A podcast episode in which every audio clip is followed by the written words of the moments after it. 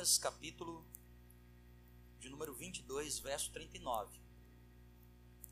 Diz assim: Saindo Jesus, foi como de costume, como comumente fazia, para o Monte das Oliveiras. E os discípulos o acompanharam. Ao chegar no lugar escolhido, lá no Monte das Oliveiras, Jesus lhes disse: Orem para que vocês não caiam em tentação. Ele, por sua vez, se afastou um pouco e de joelhos orava, dizendo: Pai, se queres, afasta de mim este cálice. Contudo, não se faça a minha vontade, mas a tua, e sim Senhor, nós estamos aqui nesta noite, esse culto que fazemos para Ti. E agora é o momento em que nós gostaríamos de ouvir de maneira mais nítida a tua voz, por meio da exposição da tua palavra. Nós queremos pedir que o teu Santo Espírito possa falar conosco aqui. Eu não sei como tem sido o ano para muitos, mas eu sei que tu podes nos ensinar, mesmo quando estamos atravessando momentos difíceis da nossa vida. Espírito Santo, nós nos rendemos a Ti. Espírito Santo, nós queremos ouvir Tua voz falar conosco aqui neste lugar. Leva nossa mente cativa ao Senhor. Leva nosso coração rendido a Cristo. Em nome de Jesus. Amém.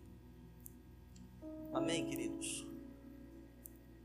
É, 20 minutinhos para a gente terminar aqui o culto. 22 para ser preciso. Então, Lucas 22 para a gente ler. Né?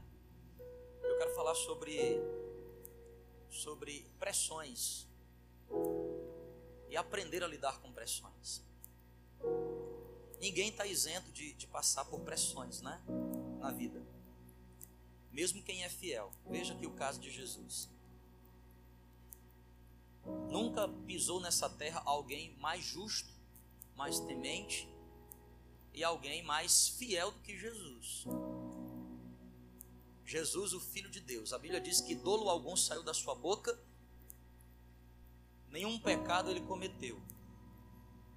E mesmo sendo fiel, houve momentos em que o Espírito Santo o levou para o deserto. E mesmo sendo fiel, o seu ministério começa com a sua ida ao deserto e termina no Monte das Pressões, o Monte das Oliveiras. Por que, que é chamado de Monte das Oliveiras? Não é porque tinha muitas plantas lá de oliva, que é a nossa famosa azeitona, de onde se extrai o azeite. E como é que se extrai o azeite, né? Por meio de pressão. Porque a azeitona é um fruto que tem mais caroço do que fruto. A semente dela é grande. Para você tirar o azeite, aquele óleo, pressão. E o Monte das Oliveiras era carregado de frutos, especialmente nessa época do ano, que gira em torno de abril, mês de Nisan pressões. Jesus no momento mais difícil da sua vida. É um texto muito conhecido porque ali, naquele monte, naquele lugar, pressionado, Jesus sozinho, que assim acontece quando a gente passa por pressões, a gente fica sozinho. Porque não tem como Deus trabalhar na nossa vida com as nossas interlocuções familiares. Deus às vezes nos isola. E o, isolamento ele é, ele é fundamental porque Deus quer trabalhar algo dentro da gente. Vem então as pressões. Jesus estava tão pressionado, porque a pressão ela, ela é como se fosse um nível após a angústia. Sabe quando você diz para alguém assim, cara, minha alma está angustiada. Aí a pessoa pergunta para você, mas o, o, que é que. Às vezes minha esposa ela pergunta, né? Ontem e hoje ela perguntou isso para mim, está tudo bem? Aí eu falei para ela, está tudo bem. Mas só Deus sabe da pressão que estava dentro de mim, a angústia. Porque o casamento está bem, a vida financeira está bem, a igreja está bem, está tudo bem, mas lá dentro tem um negócio que não está bem. Você não consegue nem qualificar. Se a pessoa perguntar para você assim, o que, que é, você fala assim. Porque quando a gente passa por problema de saúde, problema familiar ou problema financeiro, a gente frequentemente joga as nossas dores e pressões para esses sintomas. A gente diz assim, é porque eu estou com um problema de dinheiro, mas às vezes não é o problema o dinheiro. Não é porque eu estou com um problema lá dentro de casa, mas às vezes não é o problema lá dentro de casa. Não é porque eu estou com um problema de saúde. Mas não é saúde, a saúde está legal, você está até chegando no final do ano com 100 real no bolso. 100 reais. Dá para comprar um meio pernil. As coisas lá em casa também. Sua vida espiritual está legal, mas, mas há uma angústia. Quem está aqui me ouvindo, diga amém. Quem está entendendo o que eu estou falando, diga amém. Angústia. Jesus estava ali. E a angústia na vida de Jesus estava tão profunda, porque a Bíblia diz que ele, ele suava suor como gotas de sangue. Gente, imagina como é que estava ali os, o, o, as artérias, né? Perto das glândulas sudoríferas que como é que estava ali espremendo não água, mas sangue de tanta pressão. Por que, que Jesus estava pressionado? Talvez Jesus pudesse gerar fatores de mecanismo de escape. Ele, dizia, ele podia dizer assim: Eu estou angustiado porque daqui a pouco eu enfrento a cruz. Mas não era, porque a Bíblia diz que quando Jesus encontra a cruz, ele beija. Não, ninguém que encontra aquilo que prevê, por mais que seja ruim, beija. Não é não? Você, você tem assim, eu tenho uma previsão de que alguma coisa ruim vai acontecer amanhã. O que, é que você faria? Eu tenho uma previsão de que se eu passar no determinado lugar, vai acontecer um acidente. O que, é que você faria? Nem de casa saía, eu evitava aquele lugar. Mas Jesus, ele foi de encontro à cruz. Será que era por causa de Judas que o traíra? Não, porque Jesus também não fugiu e ele sabia. Às vezes nós passamos por pressões que nós não conseguimos nem qualificar, nem dizer assim, ó, eu estou passando por isso, é por causa disso, mas você não consegue dizer o que é. Você só sabe sentir que algo não está, não está o quê? Uau, que bom que você está aqui.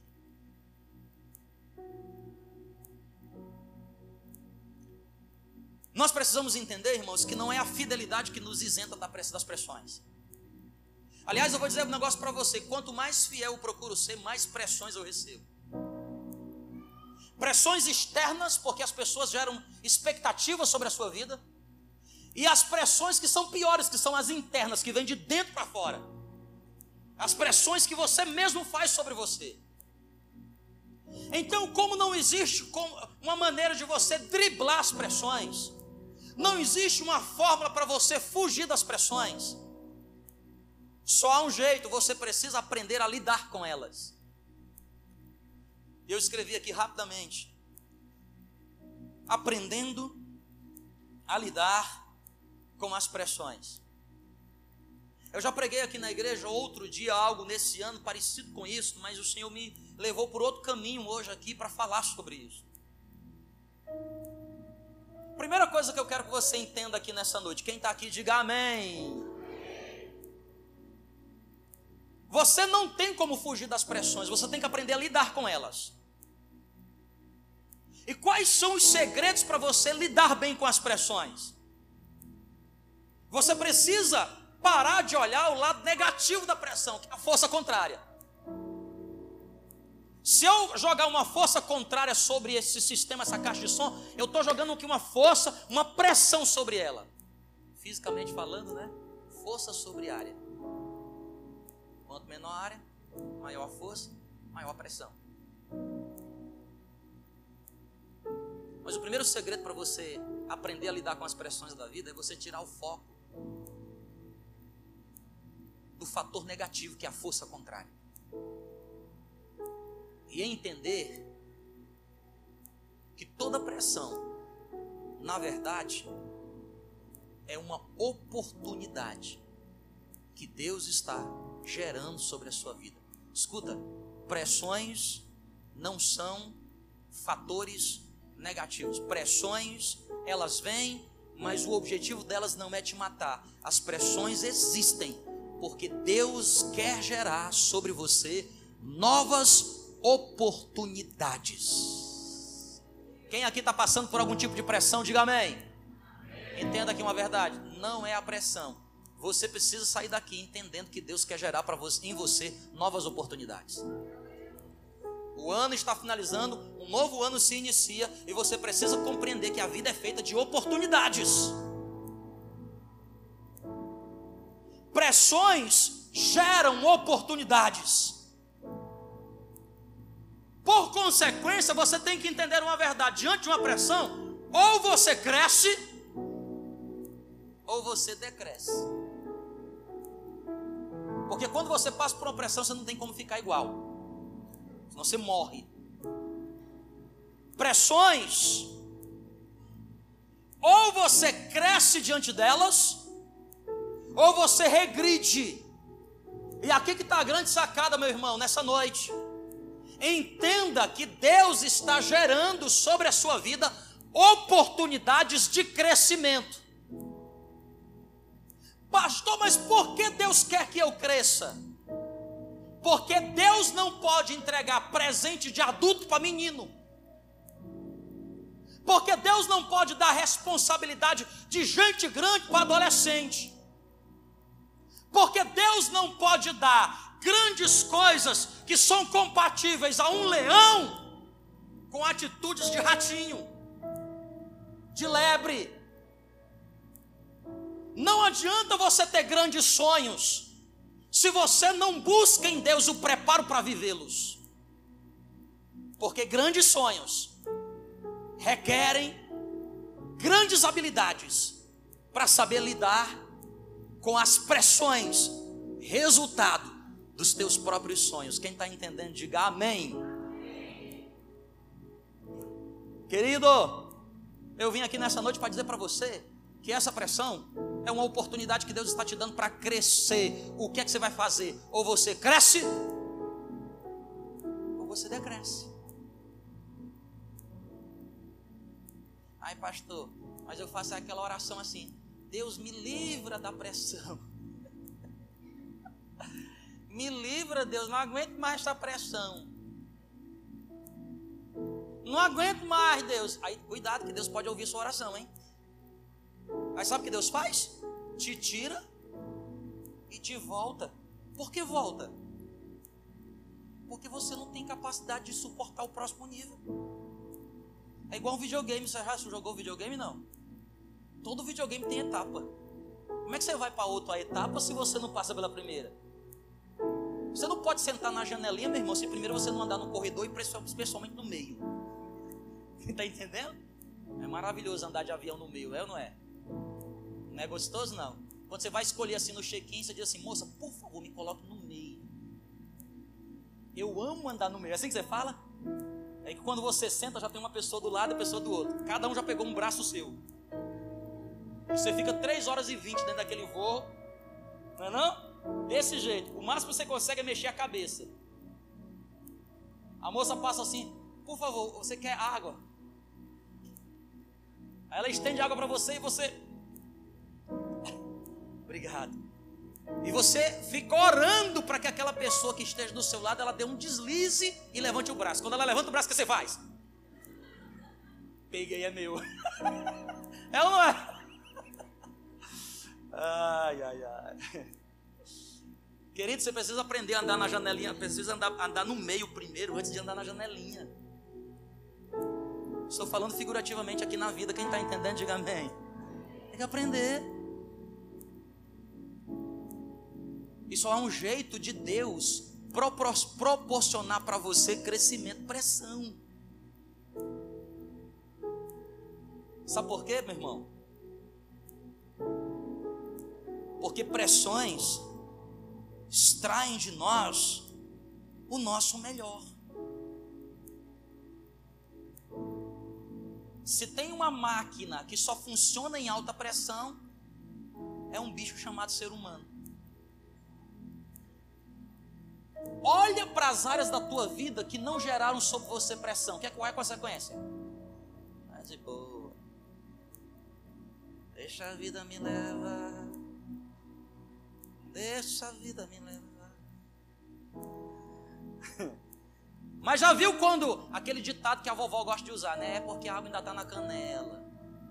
Mas quando a água chegar na coxa, não vai acontecer mais. Quando a água chegar na cintura. A vovó diz assim: quando a água chegar no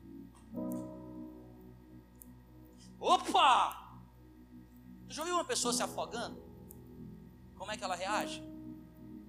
Como é que a pessoa se afoga? E leva vida.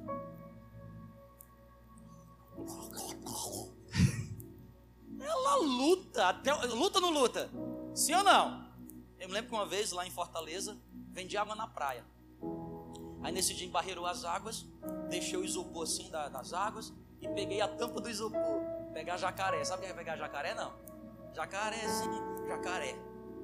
Né? E aí eu estava numa foz, que é o encontro do rio com o mar. Lá no final, na praia de, de, de, de futuro. Encontro do rio com o mar. E aí eu brincando. Dentro entrava assim, e a correnteza do rio levava a gente. Só que levava lá para dentro do mar, fazia uma volta. Uh! Numa dessa, meu irmão, Nessa brincadeira de jacarezinho, acho que o tubarão estava me chamando. E lá vai, e cadê que eu voltava? E só ia entrando, entrando, meu Deus do céu. Sabe o que eu fiz? O que eu fiz? Vou morrer? Vou morrer não. Soltei aquele negócio e comecei a tentar voltar. Nadando. Não bebi tanta água salgada. Não tinha ninguém por perto, não dava nem para gritar, socorro! Não tinha ninguém. Sozinho, maluco. Vai, Irmão, você acha que eu sei nadar direito, é? Minha filha tem 10 anos, está fazendo natação, fica ela vendo nadar assim na raia, eu fico assim. Ai meu Deus, eu quero nadar assim um dia. Mas nesse dia, no instante, eu aprendi. Meu irmão, que é isso? Se botasse, botasse assim um atleta olímpico do meu lado, não ganhava de mim. Sabe por quê, querido? O ser humano é assim, ó, debaixo de pressão. É ou não é? É ou não é, gente? Quem aqui tem filho? Levanta a mão quem tem filho. Deixa teu filho lá assim de boa assim em 2020, assim, fica aí, filho. Papai, eu posso deixar de ir para a escola? Vai não. Papai, eu posso ficar sem fazer a tarefa? Fica. Mamãe, não quero ir mais para a igreja não. Vai não, menino, vai não. Vai lá que eles pegam você e te batizam no meio do culto. Ser humano só funciona debaixo de pressão, gente. É ou não é verdade? Sim ou não?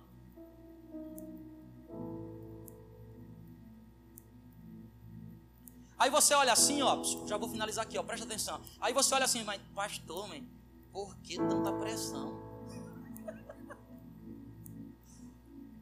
Porque pressão é oportunidade que Deus tem para acelerar processos na sua vida. A pressão é o jeito de Deus antecipar as coisas que tu só estava preparado, ou quem sabe habilitado, porque no ritmo de vida que você está levando, você vai viver esse negócio daqui a 50 anos. Aí Deus olha lá do céu assim e diz assim: ó, Eu tenho um propósito maior da vida dele, eu não posso esperar esse camarada 50 anos, deixa eu meter uma pressãozinha. Aí Deus antecipa.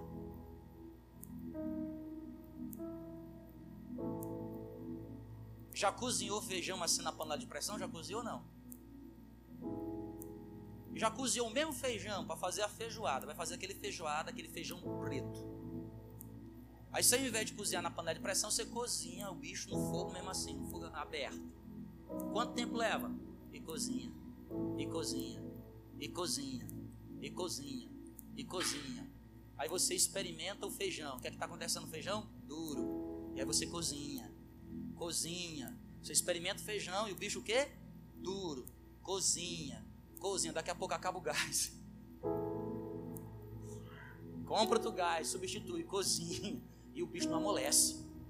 Mas coloca ele na panela de pressão. É, vai estudar lá o que acontece, o fenômeno físico da panela de pressão. Um negócio chamado pressão de vapor. Maravilhoso. O que acontece? O mesmo feijão cozinha numa velocidade maior, gastando menos energia, menos gás de cozinha. E o resultado é o mesmo, em menor tempo, com mais eficiência, menos gasto. Deus olha do céu, irmão, Deus sabe física. Você acha que Deus não sabe física? É? Deus olha lá do céu e fala assim: ó, hum, Jean, forgado. Se eu deixar, ele vai ficar em 50 anos.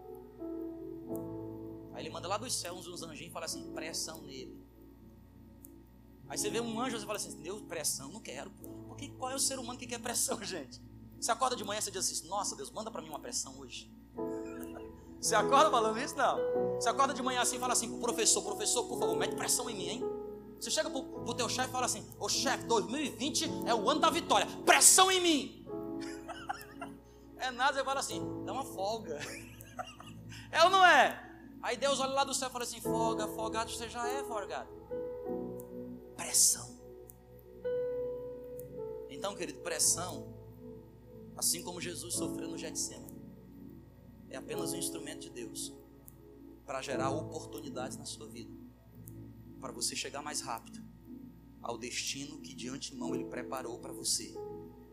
Porque o que Deus tem para você, nem olhos viram, nem ouvidos ouviram, o que Ele tem preparado para aqueles que o amam. Agora, aqui ó, quem está aqui diga amém. Pastor, e o que eu faço?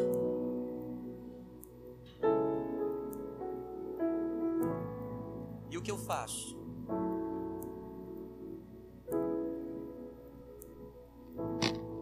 Aí tem a ver com a canção que a gente cantou Olha, irmão, vou falar um negócio para você aqui. Eu só descobri uma coisa na vida só tem uma coisa que eu posso fazer para suportar as pressões. É que não dá tempo, meu tempo consumiu aqui hoje. Leia em casa Lucas 22, a partir do 39. Você vai perceber que naquele momento de pressão, Deus enviou para consolar Jesus um anjo. Eu quero declarar em nome de Jesus que esse ano não vai terminar sem Deus colocar do seu lado um grande e poderoso anjo para te consolar nos momentos das tuas aflições. Existe anjo? É engraçado, se a igreja hoje a gente falar que tem demônio, todo mundo fica assustado. Irmão, se existe demônio, existe anjo também. Você tem que ler mais a Bíblia, ler lá 1 Pedro. São seres enviados por Deus para ministrar sobre a nossa vida. Sabe o que é ministrar? É fazer o que está lá em Lucas 22, a partir do 39. Diz a Bíblia que um anjo desceu dos céus para consolar Jesus no momento mais difícil da sua vida. Mas por que que o anjo chegou? Aqui está o segredo. Por que o anjo chega? Porque o anjo não chega para qualquer um, não, viu? Anjo bicho inteligente. Anjo é esperto. E anjo é um ser espiritual. Para quem o anjo chega? Só para aqueles que adoram. O texto diz que Jesus afastou-se um pouco, sozinho, porque a adoração é um ambiente que se gera sozinho. Dobrou os joelhos disse assim, três vezes: Pai, eu não quero, eu não quero trilhar esse caminho. Por favor, se possível, afasta de mim esse cálice, eu não quero bebê-lo. Eu vivi coisas em 2019 que Jesus em 2016 me disse: Você vai beber esse cálice. Eu disse: Eu não quero. Levantou alguém e disse assim: O que você quer? A vida que você tinha? cálices que teu Deus manda te você beber? Eu disse, eu, eu bebo. Em 2016, numa vigília, em outro lugar, eu dobrei meu joelho e disse assim: Senhor, se eu tenho que beber, eu beberei. Eu não quero. Se tiver um outro jeito, por favor, me livra. Todavia, não se faça como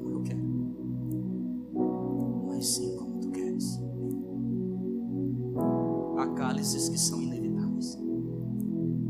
E o que eu quero dizer para você nessa noite aqui é: a única forma bíblica, divina, espiritual de você ter forças para suportar as pressões que te prepararão para o próximo nível é.